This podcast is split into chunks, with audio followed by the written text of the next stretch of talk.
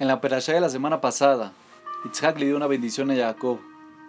Esab, hermano de Jacob, pensaba que esa bendición debería haber sido para él, y por miedo a que su hermano lo lastimara, Jacob dejó la casa de su padre.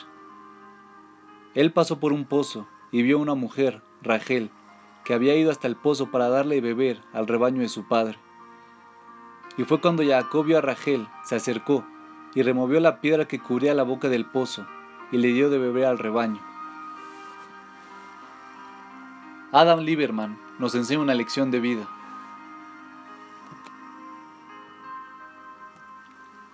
Los actos de bondad usualmente se llevan a cabo cuando una persona le pide algo a otra persona. Puede ser que le pida su tiempo, su dinero, su opinión, etc.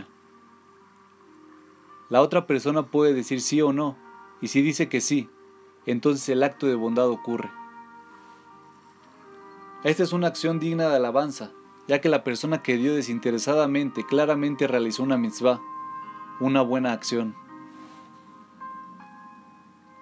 Pero existe un nivel mucho más alto que se puede alcanzar cuando realizamos actos de bondad. Hay algo que puedes hacer que elevará tu buena acción y la transformará en una acción increíble. Esto ocurre cuando uno anticipa la necesidad de otra persona y sin siquiera esperar a que la otra persona lo pida, uno actúa.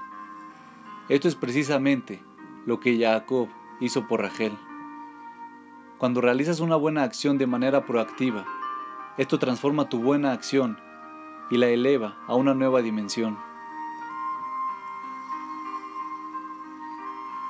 La mayoría de las personas son buenas, es decir, usualmente realizan actos de bondad cuando les piden.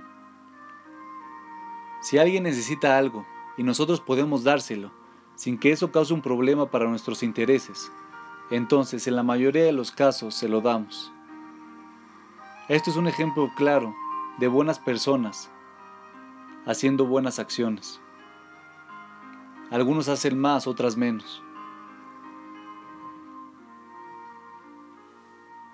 Jacob, sin embargo, nos enseña a transformarnos en personas increíbles que hacen acciones increíbles. Irónicamente, la acción que proactivamente decidamos hacer será generalmente la misma que habríamos hecho si es que nos hubieran pedido. Sin embargo, el hecho de actuar primero hace que la acción suba a un nivel radicalmente diferente.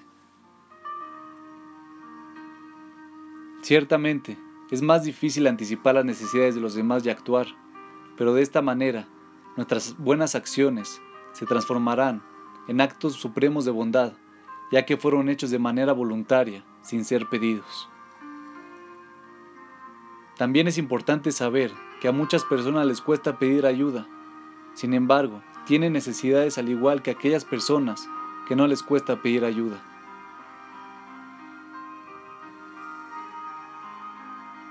Así que la próxima vez que decidas actuar sin que nadie te lo pida, y le prestes dinero a alguien, o le des una palabra de apoyo, o le extiendas una mano, esa acción será como el acto de bondad que Jacob hizo por Rachel en el pozo. Y en ese momento habrás hecho una increíble acción.